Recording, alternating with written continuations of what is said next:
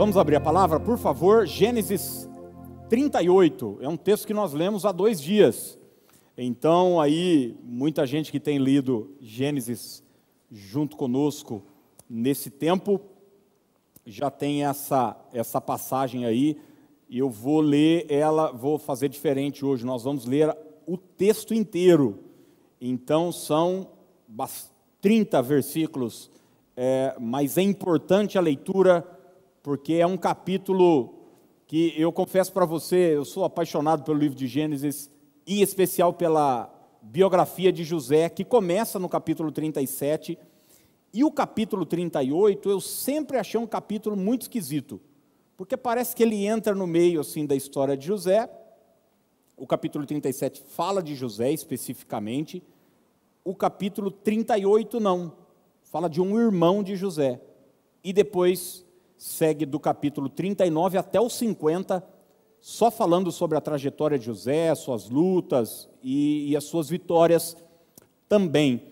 E, e, eu sempre passei por esse capítulo assim, meio, sabe, estranho, esquisito, um monte de coisa estranha acontece aqui, você vai ver, mas, enfim, há dois dias orando, lendo, relendo, li de novo e orando é, em cima disso, o Senhor pôs uma palavra tão forte no meu coração, eu quero compartilhar ela com você. É, o tema de hoje é quatro lições de um capítulo difícil. Quatro lições de um capítulo difícil. Gênesis 38, a partir do verso 1, diz assim: Aconteceu por esse tempo que Judá se apartou de seus irmãos e se hospedou na casa de um adulamita chamado Ira. Ali viu Judá a filha de um cananeu chamado Sua. Ele a tomou por sua mulher e a possuiu. E ela concebeu e deu à luz um filho, e o pai lhe chamou Er. Tornou a conceber e deu à luz um filho. A este deu a mãe o nome de Onã. Continuou ainda e deu à luz outro filho, cujo nome foi Selá. Ela estava em Quesibe quando o teve. Judá, pois, tomou esposa para Er, o seu primogênito. O nome dela era Tamar. Er, porém, o primogênito de Judá era perverso perante o Senhor, pelo que o Senhor o fez morrer. Então disse Judá a Onã: Possui a mulher de teu irmão, cumpre o levirato e suscita descendência a teu irmão. Sabia, porém, Onã que o filho não seria tido por seu, e todas as vezes que possuía a mulher de seu irmão, deixava o sêmen cair na terra, para não dar descendência a seu irmão. Isso, porém, que fazia era mal perante o Senhor, pelo que também a este fez morrer. Versículo 11. Então, disse Judá a Tamar, sua nora: Permanece viúva em casa de teu pai, até que Selá, meu filho, venha a ser homem. Pois disse: Para que não morra também este, como seus irmãos.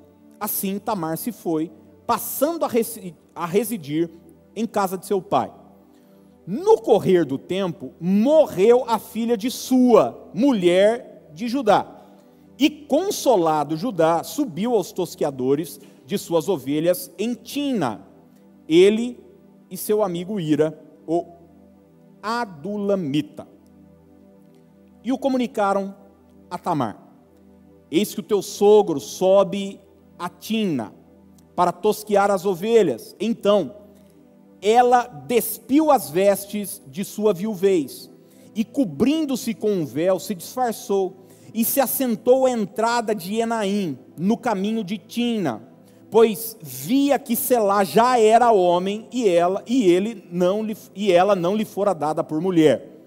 Vendo-a Judá, teve-a por meretriz, pois ela havia coberto o rosto. Versículo 16. Então, se dirigiu a ela no caminho e lhe disse: Vem, deixai-me possuir-te, porque não sabia que ela era sua nora. Ela respondeu: que me darás para coabitares comigo?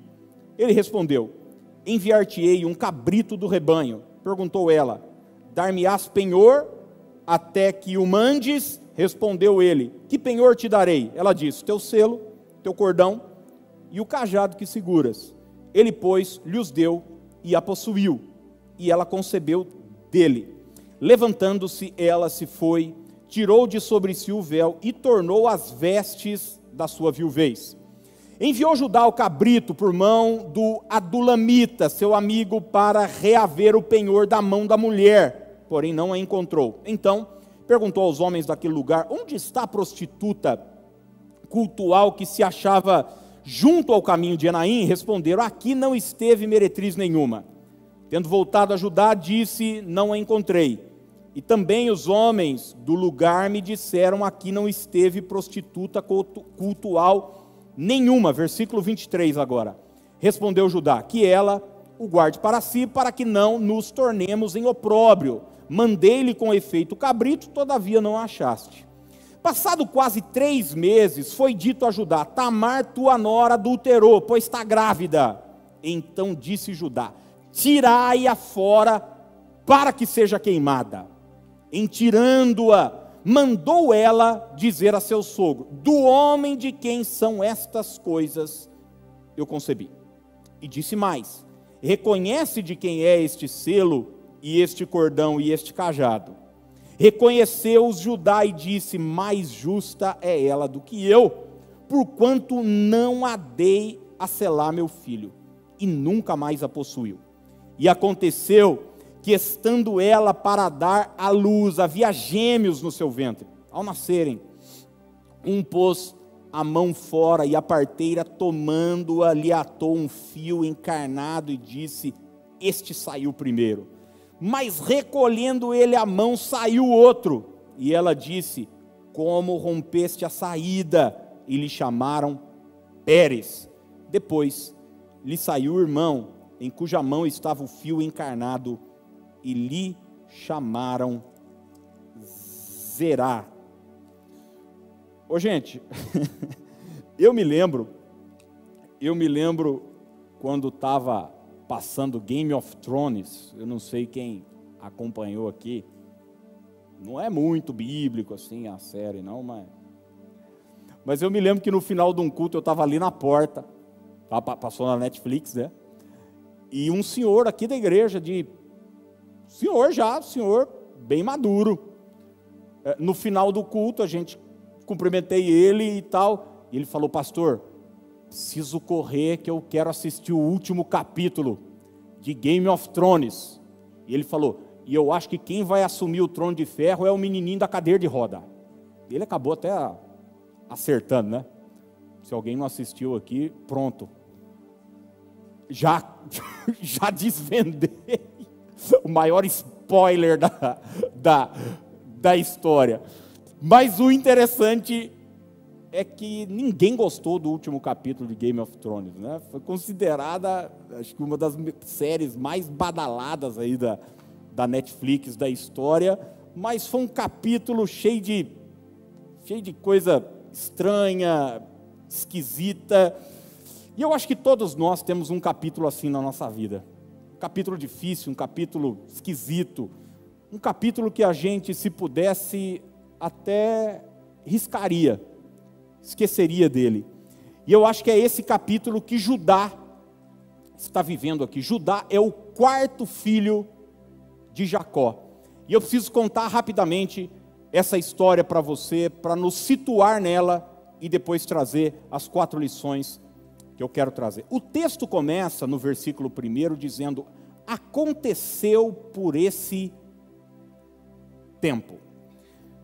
É óbvio que o autor de Gênesis está fazendo uma referência ao que aconteceu no capítulo 37, que é exatamente quando José é vendido como escravo para uma caravana que está indo para o Egito.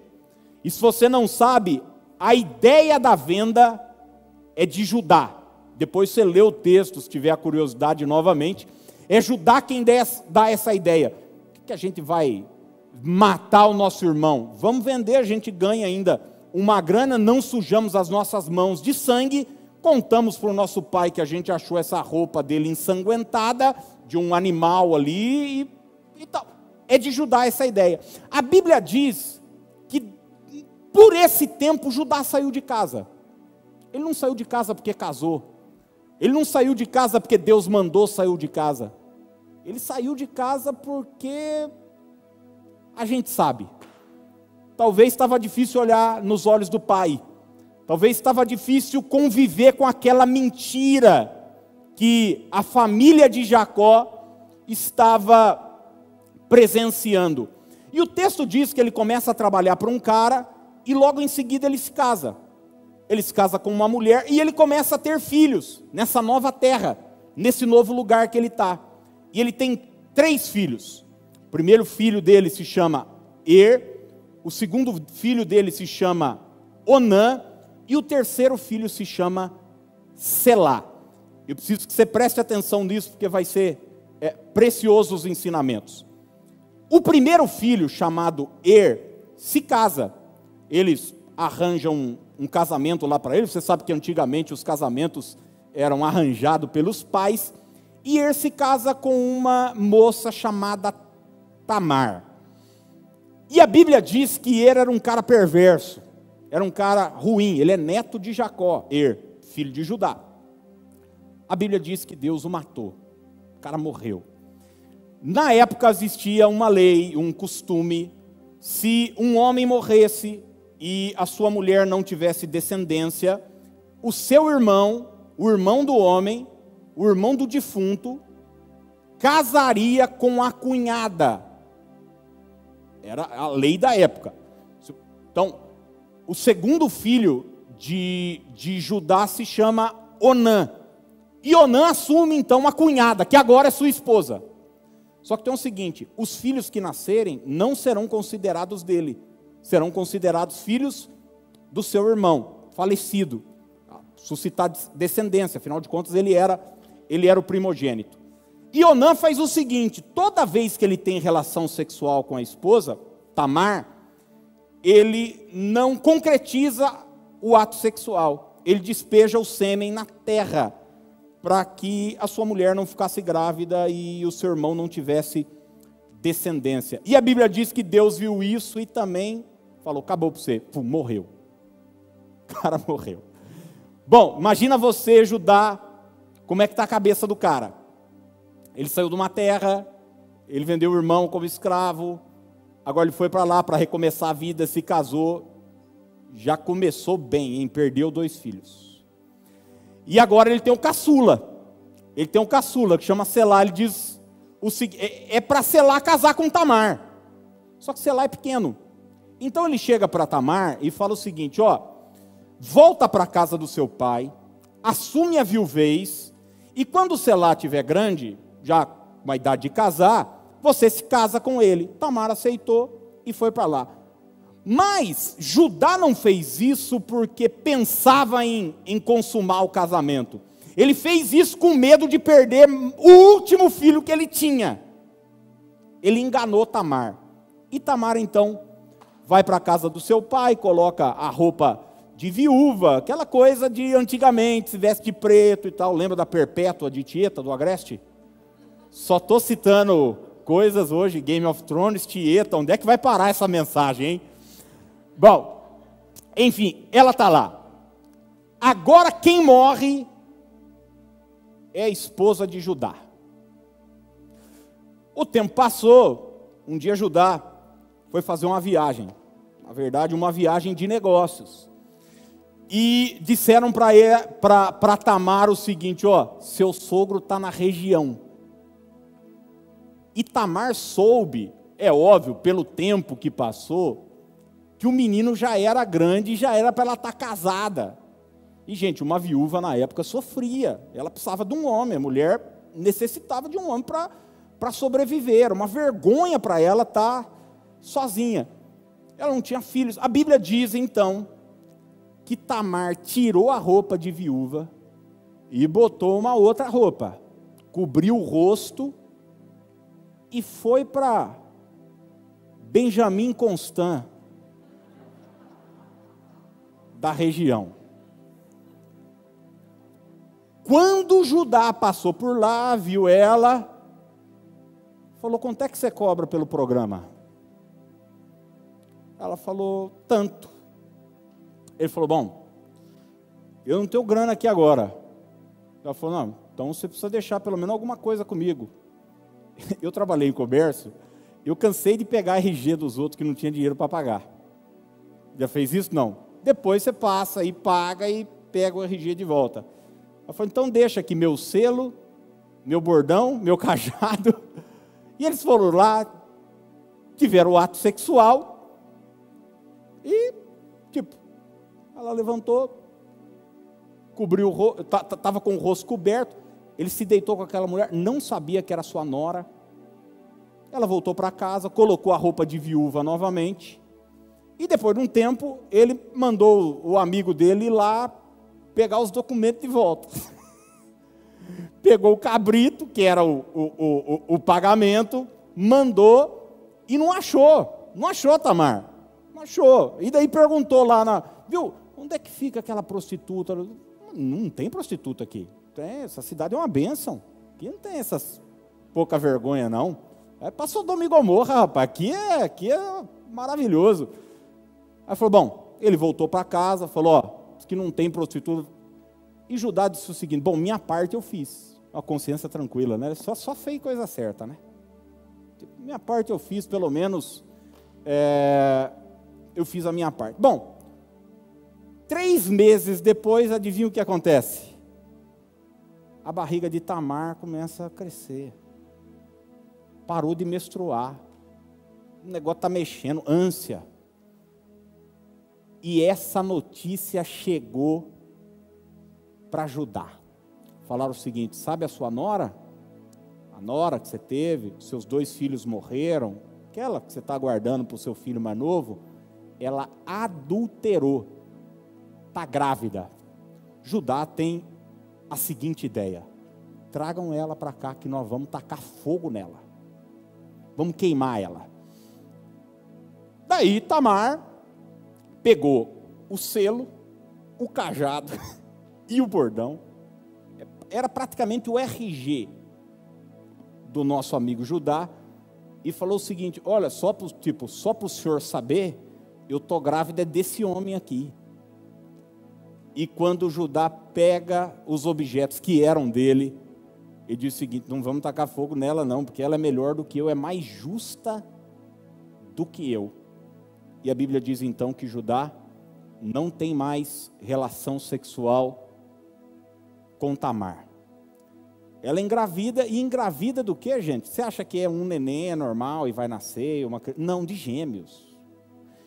Eu não sei como é que a Netflix não descobriu esse capítulo da Bíblia ainda para fazer uma série. Eu não sei como é que a HBO. Gêmeos. E a Bíblia diz que quando Tamar vai conceber, a parteira está ali para tirar, sai um bracinho primeiro.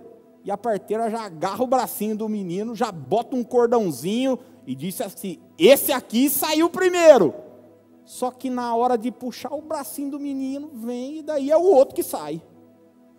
Aí diz: então esse aqui vai receber o nome de Pérez, que significa romper, e o outro recebe o nome de Zerá. Daí você deve estar se perguntando, pastor do céu, tem isso na Bíblia mesmo? Essa bagunça toda. E sabe, gente, como eu disse, às vezes a nossa vida está uma bagunça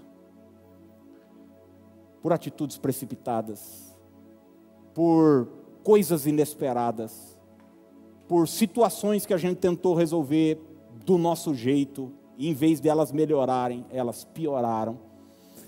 E eu quero deixar hoje com você para a gente pensar e aprender o que é que esse capítulo difícil na vida de Judá pode nos ensinar. E a primeira coisa que esse texto nos ensina é que nada muda se você não muda. Nada muda se você não muda. Sabe, um dos maiores erros que eu vejo as pessoas cometerem é delas pensarem que a mudança de ambiente, uma mudança geográfica, trará automaticamente uma mudança na vida delas. A gente é preso a lugares. Eu tenho uma tia, por exemplo, que ela adora mudar de casa. Isso você acha que é tipo, adora mudar de casa, a cada cinco anos ela muda? Não, ela muda todo ano. Mas não é que ela muda todo ano, quando ela muda na, numa casa, no dia seguinte ela está olhando o jornal para ver qual é a próxima mudança dela. E um dia, e isso já virou piada na nossa família, eu brinco muito com ela, brinco com a, com a minha prima, que é filha dela. E um dia eu perguntei para ela, mas viu, que espírito cigano é esse? E ela falou uma vez para mim, ela fala, é que eu acho que toda vez que eu vou mudar, eu vou ser feliz naquela casa. Mas daí eu, eu descubro que a felicidade que eu estou querendo não está naquela mudança, não está naquela casa. O problema está em mim. Mas como é mais fácil mudar de casa do que me mudar, então eu mudo. E eu estou vendo um monte de gente assim querendo mudar de casa, querendo mudar de cidade, querendo mudar de país. Tem gente que quer mudar até de marido, de esposa, achando que uma mudança na vida geográfica vai trazer alguma coisa, mas a mudança mais importante que nós precisamos e fundamental não está fora da gente, está dentro da gente. Quando a gente não muda aqui dentro, quando a gente não muda a nossa mente, a nossa cabeça, a mudança de ambiente vai ser só um, um fôlego para os problemas que voltarão a acontecer de um outro jeito, de uma outra forma. Porque a gente vai descobrir que no fundo o problema está no nosso comportamento, nas sementes que nós estamos lançando. Você quer um exemplo? Todo mundo aqui conhece a história do filho pródigo, sim ou não? E eu não estou dizendo aqui que você nunca possa mudar a sua geografia. Está dizendo, ah, não, eu nasci aqui em Piracicaba, então eu tenho que morrer aqui. Não, eu, eu cresci numa casa, então nunca mais eu vou mudar. Não é isso. Mas você vai descobrir na história do filho pródigo que quando ele faz a sua primeira mudança geográfica, ele sai da casa do pai e ele muda para uma terra distante. E eu pergunto para você: a vida dele melhorou? Você conhece o texto Lucas capítulo 15? Não, pelo contrário. A vida dele naquela estação, naquele momento, ele estava na casa do pai, tinha tudo. Ele tinha comida, tanto é que lá na frente ele vai invejar os empregados da casa de seu pai. Ele vai terminar num chiqueiro de porco. Por quê? Porque ele só mudou de geografia, ele continuava o mesmo menino, aventureiro, gastou, torrou a fortuna do pai. Mas é interessante que quando ele está lá naquele chiqueiro, querendo comer a comida do porco, ele volta de lá para a casa do seu pai. Ele faz uma outra mudança geográfica. E daí eu pergunto: e a vida dele melhorou daí ou não? Quando ele volta para a casa do pai? Melhorou. Ele voltou para os braços do pai, ele é recebido com uma festa, ele é recebido como filho. Ele não tinha o que comer, agora ele tem o melhor cabrito, ele tem roupas novas, enfim mas você vai ver que antes dessa mudança geográfica aconteceu uma mudança de mente. O texto vai dizer, Lucas 15, caindo em si. A ficha mudou, a ficha caiu, perdão, a mente mudou. Ele mudou. E às vezes eu vejo muita gente querendo fazer mudanças sem mudar. E é isso que Judá faz. Ele começa o texto começa mostrando um link com o capítulo 37, quando ele enganou o seu pai, quando ele vendeu o seu irmão como escravo. E é interessante que você vai ler a narrativa do capítulo 38, Judá faz exatamente a mesma coisa com Tamar. Ele engana Tamar, ele manda Tamar para longe dele e diz: ah, depois a gente resolve esse problema, deixa o menino aqui crescer. Ele continuava o mesmo. O que o trouxe até esse lugar foi a enganação, foi a mentira, foi o seu pecado. E daí, ao invés de se arrepender, mudar, não. Ele só mudou de cidade, ele só mudou de região, ele só mudou de lugar. Mas ele continuava a mesma pessoa. Tem gente que troca de namorado, namorada, esposo, esposa, mas continua o mesmo. Um casamento não deu certo, daí vai para o segundo, para o terceiro, para o quarto. Por quê? Porque continua egoísta, continua possessiva, controlador, controladora. E a mudança por si só não vai resolver se você não mudar. Não para num emprego, está sempre mudando. Você chega, começa num trabalho, ah, as pessoas têm inveja de mim, ah, as pessoas estão me perseguindo, as pessoas isso, as pessoas aquilo. E a pessoa não consegue, às vezes, olhar no espelho e falar, cara, será que o problema não sou eu? Será que não tem alguma coisa em mim que eu precise mudar? Por que todo mundo vai e para? Como eu disse, não estou dizendo que você não possa mudar de trabalho num momento da sua vida. Pelo amor de Deus, não é isso. Eu estou dizendo que uma mudança geográfica, sem uma mudança mental, sem uma mudança de comportamento, não terá êxito. Você vai ver que o pai de Judá, Jacó, experimentou muito isso. Jacó teve inúmeras mudanças. Mas enquanto ele continuava sendo Jacó, qual que era a marca da vida de Jacó, gente? Trapaça, mentira, enganação, tanto dele para com os outros e também dos outros para com ele, porque aquilo que a gente semeia, a gente acaba a gente acaba colhendo. E é exatamente esse o ponto de Judá. Nada muda se você não muda. A segunda lição que essa história tão maluca nos ensina é que prazer sem responsabilidade é um caminho desastroso. Prazer sem responsabilidade é um caminho desastroso. Oh, gente, todos nós queremos ter prazer na vida. E eu acho que é natural você desejar ter uma vida prazerosa, né? Só se for masoquista, você dizer, não, pastor, eu, eu, eu quero ter uma vida de sofrimento. Não.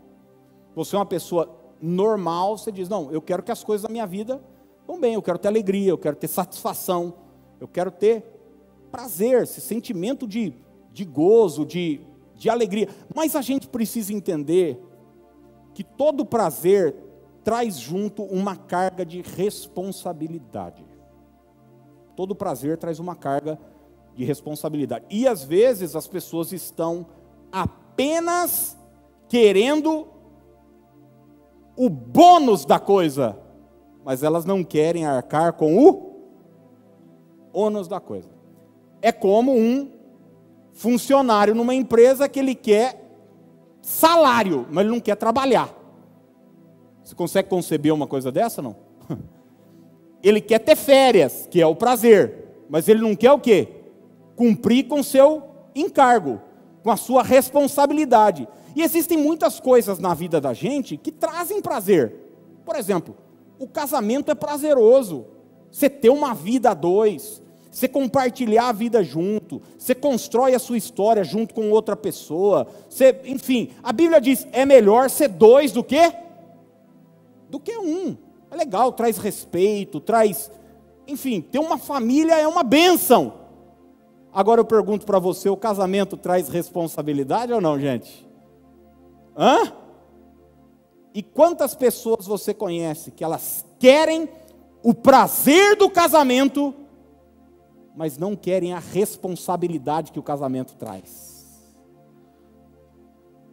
Tem gente assim, é, elas vivem como casado, mas daí chega a noite, um vai para uma casa, o outro vai para outra. É, elas querem tu, tudo de bom de prazeroso que existe no casamento, ela quer. Mas na hora de renunciar, na hora de compartilhar o bem, na hora de dividir as responsabilidades, a criação de filhos, ela diz: "Ah, não, disso eu não gosto". Então, então você muda de nome, isso não é casamento.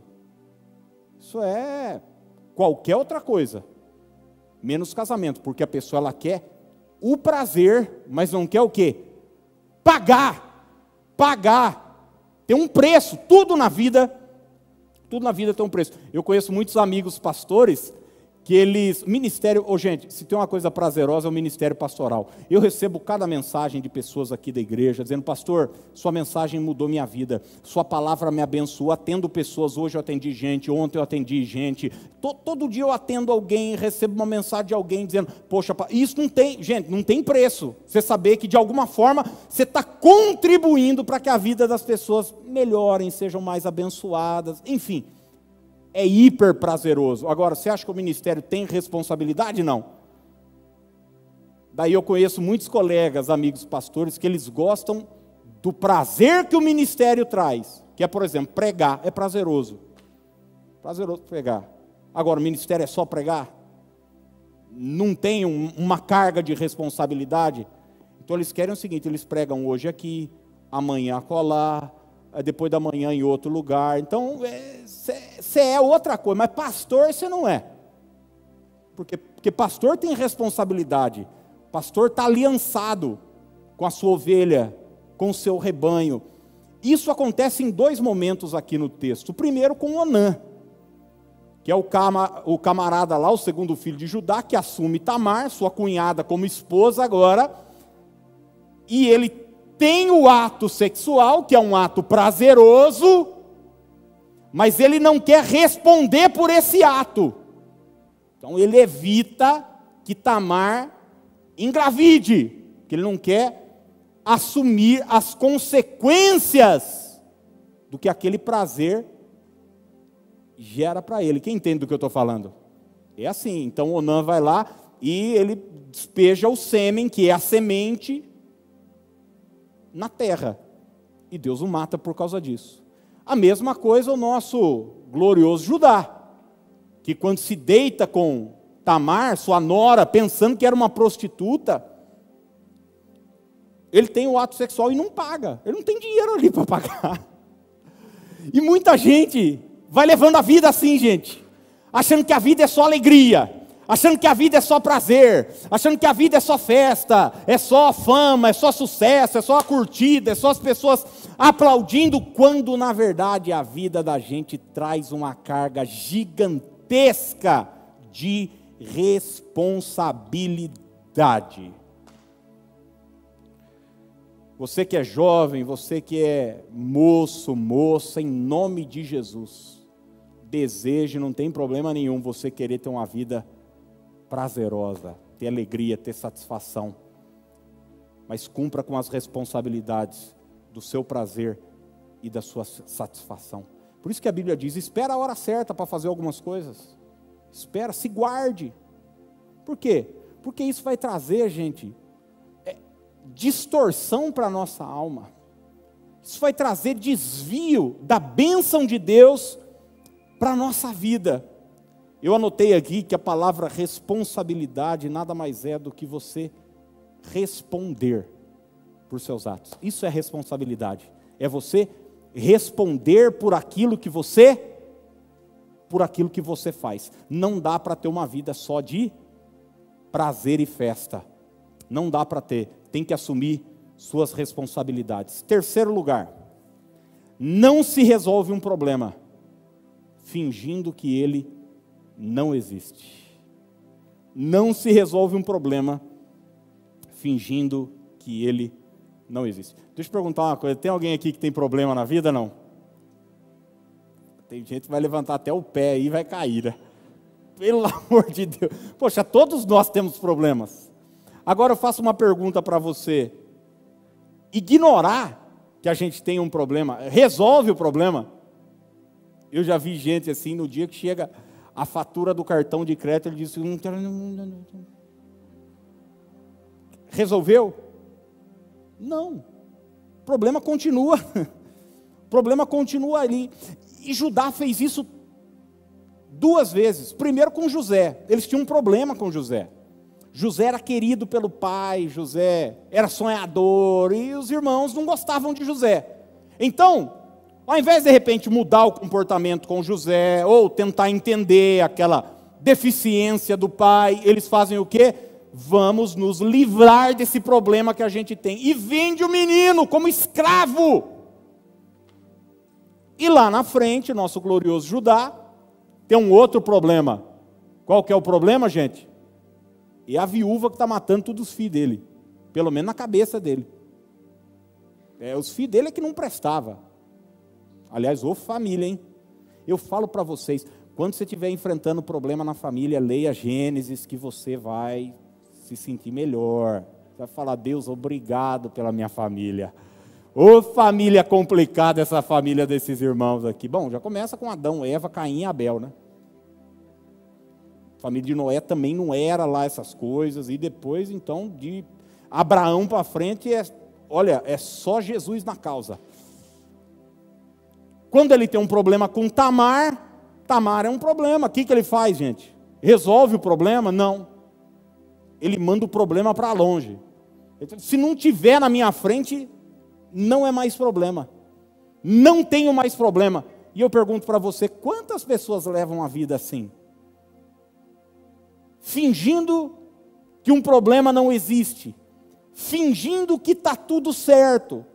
E a, e a questão não é só que o problema continua. A questão é que quando você não o resolve, quando você o ignora, finge que ele não existe, ele se agrava.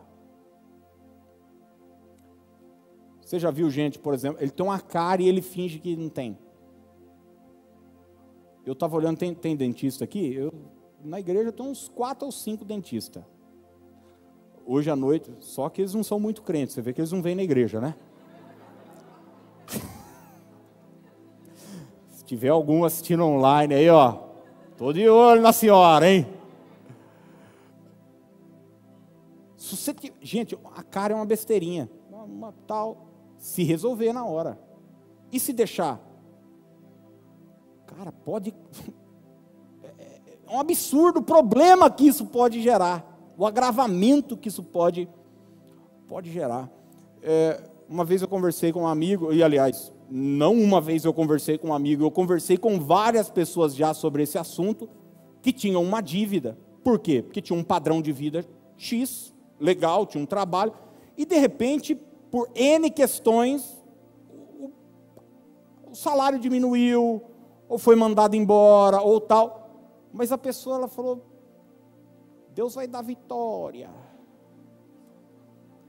E ela que ganhava aqui, e gastava aqui, continuou gastando aqui, mas agora está ganhando aqui.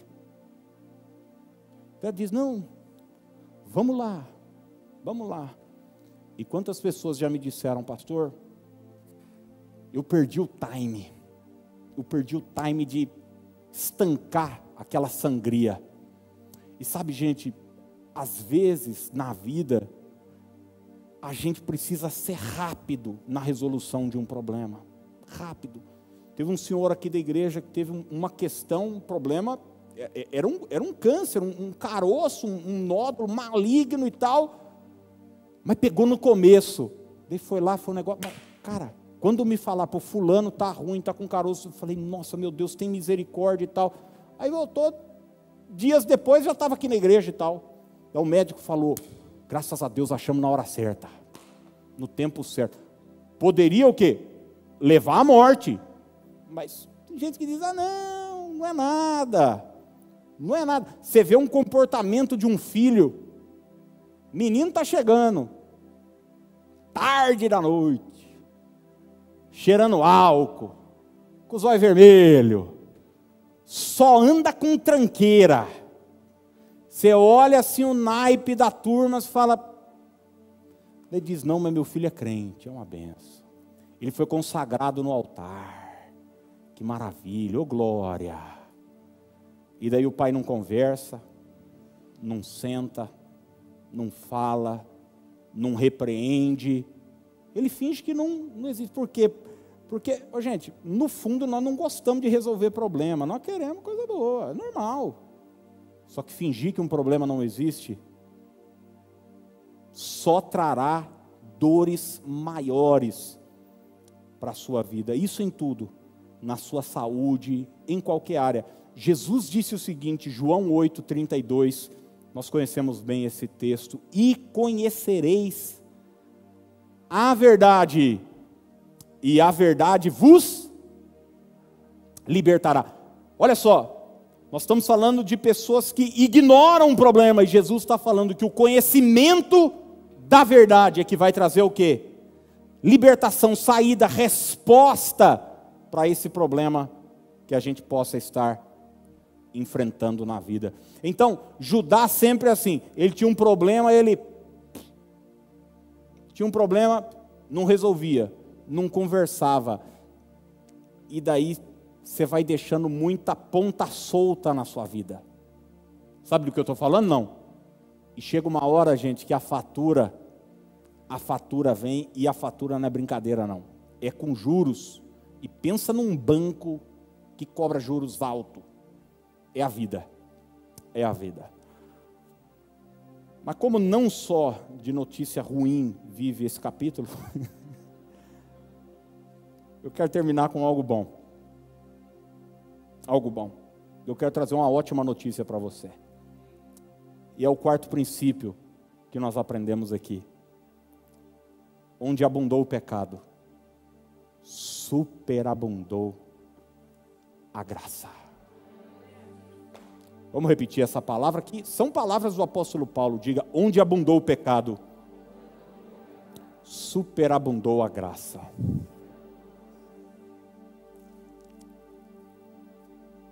Às vezes a gente, a gente tem a, a, tendência de achar, né, que, poxa, de uma família assim vai sair o quê? só vai sair coisa ruim. E de fato, era uma família completamente desestruturada. Mas eu quero ler com você o que Mateus, capítulo 1, como é que começa o Novo Testamento.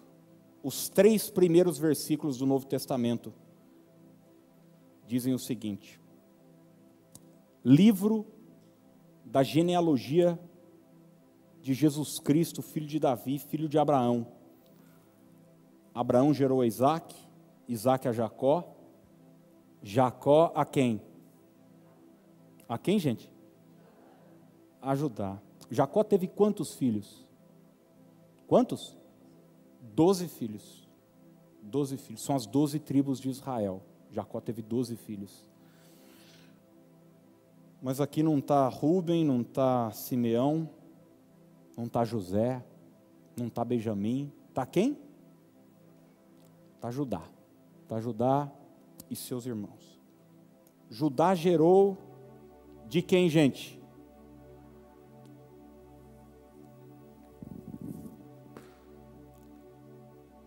Da esposa? Não. Da nora.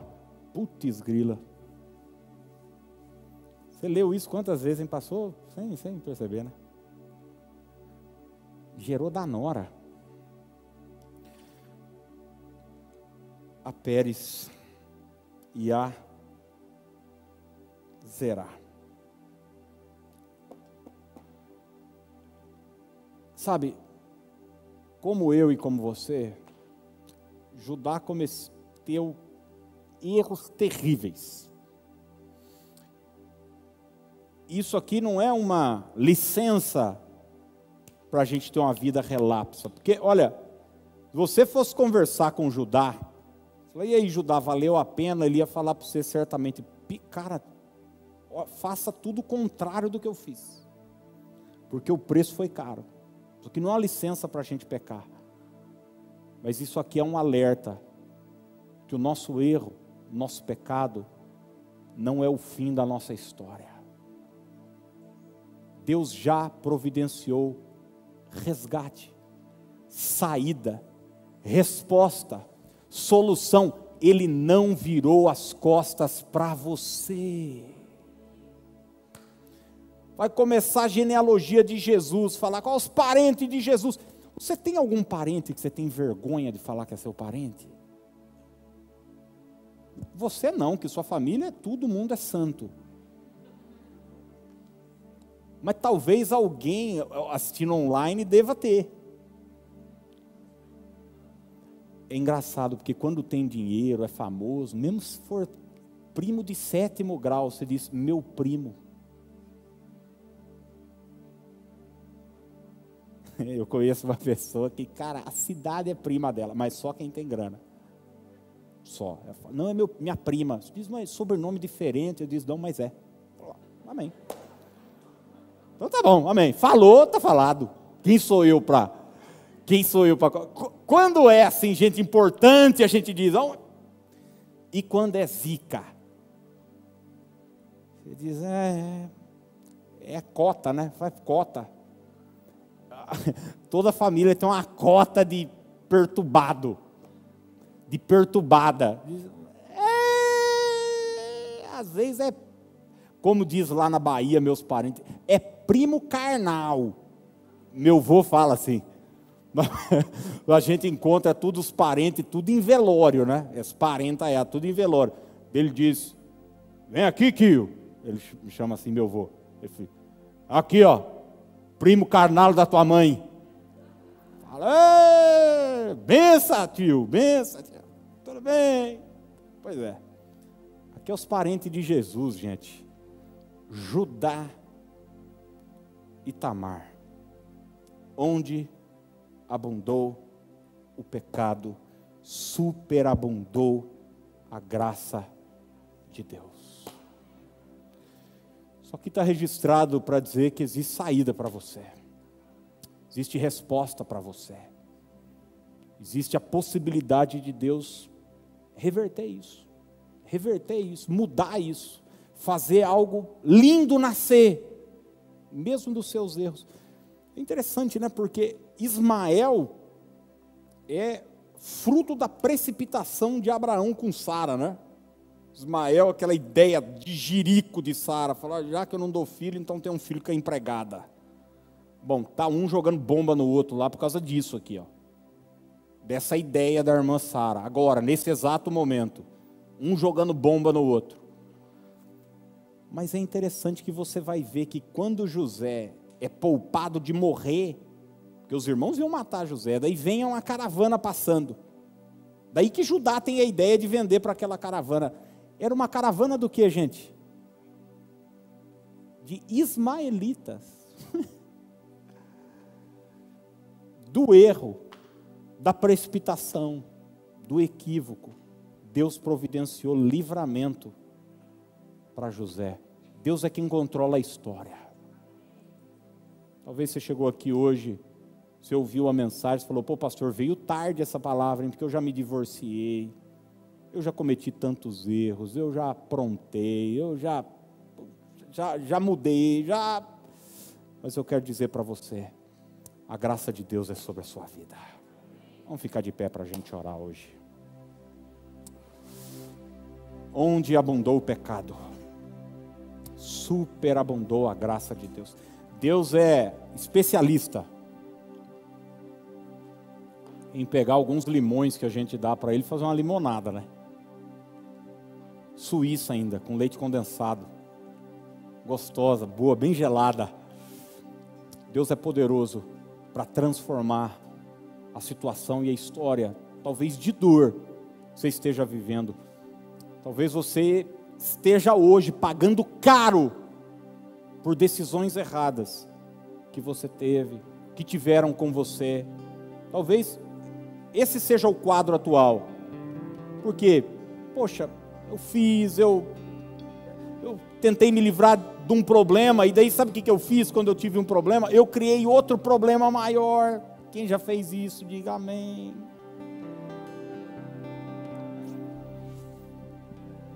E daí o Espírito Santo olha para você hoje e diz: mas não acabou. Eu vou te ajudar a sair dessa. Eu vou estender a mão. Eu vou te levantar. Existe saída de Deus para a sua vida. Aleluia.